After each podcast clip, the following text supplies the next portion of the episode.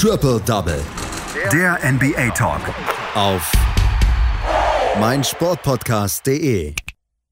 Martin Luther King Day in den USA ist der 18. Januar und äh, das ist eigentlich auch ein Feiertag für alle Sportinteressierten, weil die NBA, die NHL spielen immer ähm, so richtig viele Spiele an diesem Tag. Alle hintereinander, sodass der geneigte Sportfan den ganzen Tag vor der Glotze hängen kann, beziehungsweise vor dem Stream und die Spiele gucken kann. So auch gestern. Ein Spiel fiel aus wegen der Corona-Erkrankungen, aber der Rest äh, konnte durchaus abliefern. Über diese Spiele spreche ich jetzt mit einem aus unserem Expertenteam. Dieses Mal ist es Patrick Rebin. Hallo Patrick. Guten Morgen, Andreas. Dann fangen wir gleich an mal mit einer großen Überraschung, denn die haben die Golden State Warriors geschafft und die haben anscheinend gezeigt, dass sie an guten Tagen mit allen Teams mithalten können und auch alle Teams schlagen können, weil sie haben die Überraschung geschafft. Nach einem großen Rückstand zur Halbzeit haben sie gegen die LA Lakers in LA gewonnen mit 115 zu 113. Lag es nur an Stephen Curry? Es lag sehr viel an Stephen Curry, sagen wir mal so. Es lag auch daran, dass sich die Lakers einfach auch irgendwann mal geschlagen geben müssen, so will es äh, das Gesetz des Sports sozusagen. Ähm, und ja, gut, die, die Golden State Warriors, die haben sich mittlerweile wieder relativ gut zurückgekämpft. Ähm, hatten ja auch einen sehr ungünstigen Einstand in die Saison, konnten sich mittlerweile dann auf einen positiven Rekord von 7 und 6 verbessern. Den Sieg gebracht hat ihn, du hast gesagt, Steph Curry mit seinen 26 Punkten und eine riesige Aufholjagd im vierten Viertel. Aber es war natürlich, wie wir alle wissen, Basketball ist und bleibt der Teamsport letzten Endes nicht nur Steph Curry, der sie angeführt hat, sondern zum Beispiel auch Kelly Oubre Jr. mit 23 Punkten, sehr, sehr gut abgeliefert. Andrew Wiggins 18 Punkte. Äh, Eric Pascal 19 Punkte, also da war schon einiges gut Zählbares für die Golden State Warriors mit dabei. Die Lakers, ja, die führten noch im vierten Viertel, nachdem sie das Spiel wirklich dominiert hatten, mit 14 Punkten, 97 zu 83. Dann allerdings tasteten sich die Warriors langsam ran an die Lakers, lagen Mitte des Viertels dann nur noch mit sieben Punkten hinten, bevor sie dann mit Hilfe eines 15 und 2 Runs die Lakers rund machten und sich bei 2 Minuten 40 auf der Uhr durch einen Layup von Draymond Green die erste Führung des Abends holen konnten. Ja, ähm, LeBron James, der hat dann am Ende tatsächlich auch auf den Buzzer noch die Chance, das Spiel durch einen Dreier zu gewinnen für die LA Lakers, vergab diesen allerdings, sodass das Spiel am Ende dann an die äh, zumindest im vierten Viertel überzeugenden äh, Golden State Warriors ging und besonders einer, der wusste bei den Lakers äh, zu überzeugen. Es war weder LeBron James noch Anthony Davis, sondern der Starting Point Guard Dennis Schröder, der mit 25 Punkten sein Team auf dem Scoreboard anführte. LeBron James mit 19 Punkten, Anthony Davis, ähm, schönes äh, Double-Double, 17 Punkte und 17 Rebounds. Am Ende hat es aber nicht gereicht, eben weil die Warriors sich am Ende wieder gefangen haben und ähm, ja, das Spiel am Ende für sich gewinnen konnten. Es war übrigens tatsächlich das erste Mal in 284 Spielen, dass LeBron James äh, bei den Lakers äh, verloren hat, nachdem man davor zweistellig geführt hat zu Hause. Und äh, genauso ist es auch Tradition, dass LeBron James gegen die Golden State Warriors ähm, nicht gewinnen kann, wenn es Martin Luther King Day ist.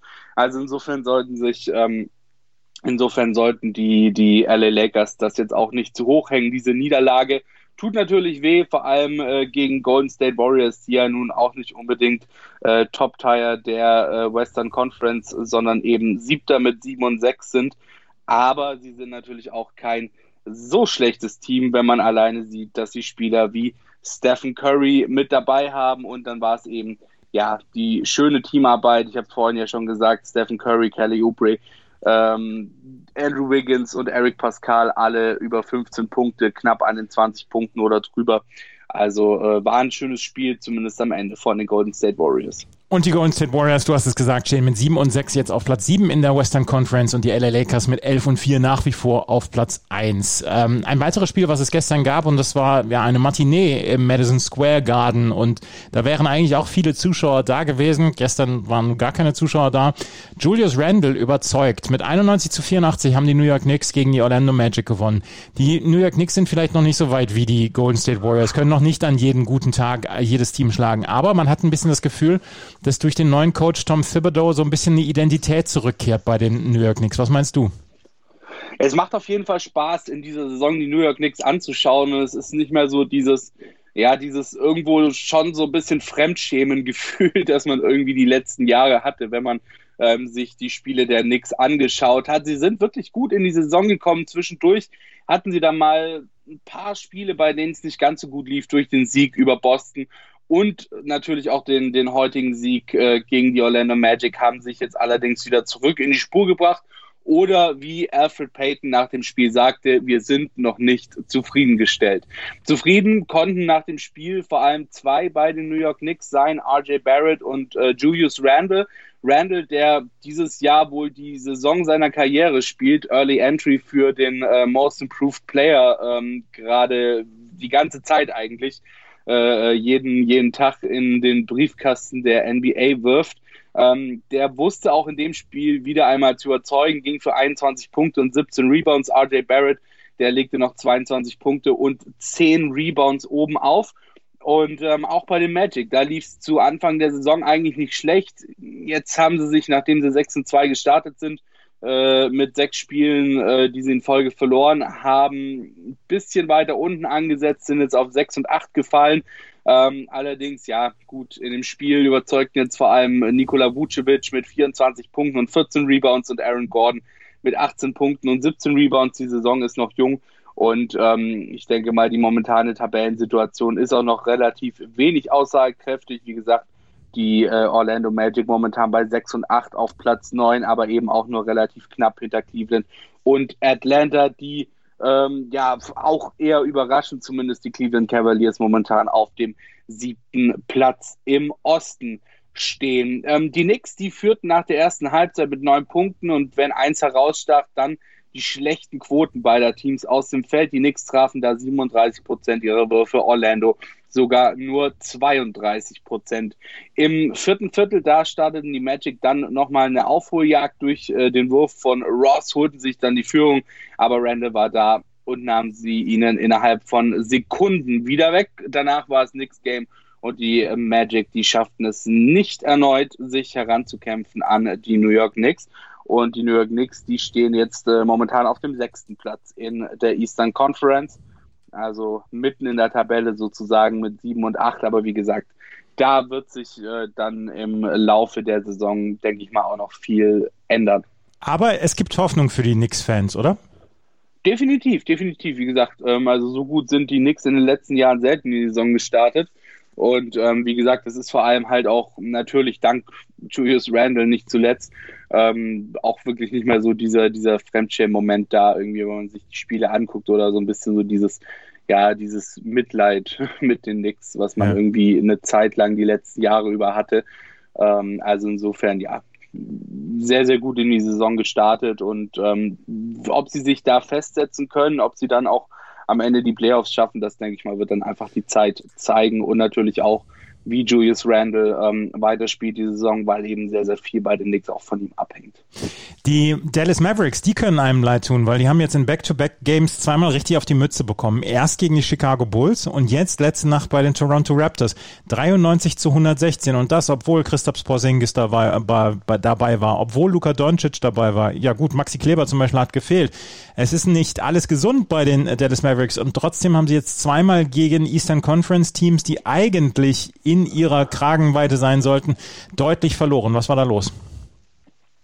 Ja, die Toronto Raptors, die sind äh, ziemlich mies in die Saison gestartet, quasi das genaue Gegenteil zu den Magic und Knicks, finden aber jetzt langsam eben ihren Tritt und äh, konnten dann gegen die Dallas Mavericks auch den dritten Sieg in Folge schon feiern. Kyle Lowry hatte 23 Punkte, 9 Rebounds und 7 Assists. Pascal Siakam scorte, äh, scorte 15 seiner 19 Punkte in der zweiten Halbzeit und befeuerte dann so am Ende noch sein Team und auch Chris Bouget und OG Ananobi, die zeigt mit 21 Punkten beziehungsweise einem äh, 13 Punkte, 11 Rebounds, Double-Double wirklich gute Leistungen. Und ähm, die Raptors, die haben in dem Spiel im Grunde genommen das Kryptonit der Mavericks so ein bisschen gefunden. Nehme Luka Doncic aus dem Spiel und äh, du bringst sie ordentlich ins Stocken. Doncic im letzten Spiel noch 36, 16, 15 schaffte gegen die Toronto Raptors jetzt lediglich 15 Punkte bei 4 aus 11 aus dem Feld, 7 Rebounds und 9 Assists. Dazu kam, du hast schon gesagt,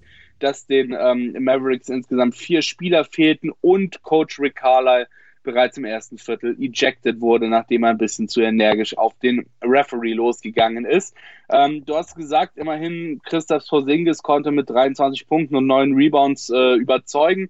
In der ersten Halbzeit war das Spiel noch relativ ausgeglichen. Die zweite Halbzeit gehörte dann eben nicht zuletzt dank Pascal Siakam den Toronto Raptors. Mitte des Drittelviertels waren sie noch ausgeglichen bei 59 beide, aber dann begannen die Raptors mit einem 16 und 2 Run das Spiel langsam an sich zu reißen und ähm, ja, die Raptors, die mogeln sich da momentan so ein bisschen nach oben, sind ja derzeit noch auf Platz 13 der Eastern Conference. Ähm, übrigens nur tatsächlich einen Platz und eine Niederlage hinter den Miami Heat. Also ähm, das ist auch sowas, was ich meinte. Da müssen wir mal gucken, äh, wie, sie, wie die Zeit das dann noch so regelt. Aber es war auch wieder ein schöner Teambasketball einfach von den Toronto Raptors, das, was sie auch in den letzten Jahren so erfolgreich gemacht hat. Äh, Kyle Lowry 23 Punkte, Pascal Siakam eben 19, OG Ananobi 13, Chris Bouget ähm, 21, Norman Powell 17 Punkte. Also ähm, das sieht ganz ordentlich aus eigentlich bei den Toronto Raptors. Das müssen sie jetzt eben dann nur durchziehen und eben vielleicht nach Möglichkeit nicht erst Mitte des dritten Viertels damit anfangen. Die Toronto Raptors gewinnen also dieses Spiel ganz, ganz klar. Wir haben noch einige Spiele im Kurzdurchlauf hier. Die Atlanta Hawks gewinnen gegen die Minnesota Timberwolves mit 108 zu 97. Dank ähm, auch Trey Young mit 20 Punkten, 8 Rebounds und 13 Assists erfolgreich. Die Portland Trailblazers verlieren zu Hause gegen die San Antonio Spurs mit 104 zu 125. Damien Lillard zwar mit 35 Punkten für Portland, aber DeMar DeRozan mit 20 Punkten, 6 Rebounds und 11 Assists erfolgreich für die San Antonio Spurs. Die Phoenix Suns verlieren bei den Memphis Grizzlies mit 104 zu 108, trotz DeAndre Aytons 18 Punkten und 16 Rebounds, aber John Moran konnte sein Team zum Sieg führen. Die Brooklyn Nets gewinnen ein ganz knappes Spiel gegen die Milwaukee Bucks mit 125 zu 123. Ähm, James Harden mal wieder mit einem äh, 34-Punkte-Spiel und 12 Assists in seinen ersten beiden Spielen jetzt für die Brooklyn Nets jeweils mit mindestens 30 Punkten und 10 Assists. Hat es so in der NBA auch noch nicht gegeben mit einem Team, wo man gerade erst hingewechselt ist. Die äh, Miami Heat gewinnen gegen die Detroit Pistons mit 113 zu 107. Bam Adebayo mit 28 Punkten und 11 Rebounds für die Miami Heat erfolgreich. Die Chicago Bulls gewinnen zum zweiten Mal hintereinander gegen die Houston Rockets dieses Mal mit 125 zu 125 dank Zach Levines 33 Punkten. Das waren die Spiele am Martin Luther King Day. Das war Patrick Rebin mit seinen Einschätzungen zu den wichtigsten Spielen der Nacht. Danke, Patrick. Sehr gerne. Triple Double. Der NBA Talk. Auf meinsportpodcast.de.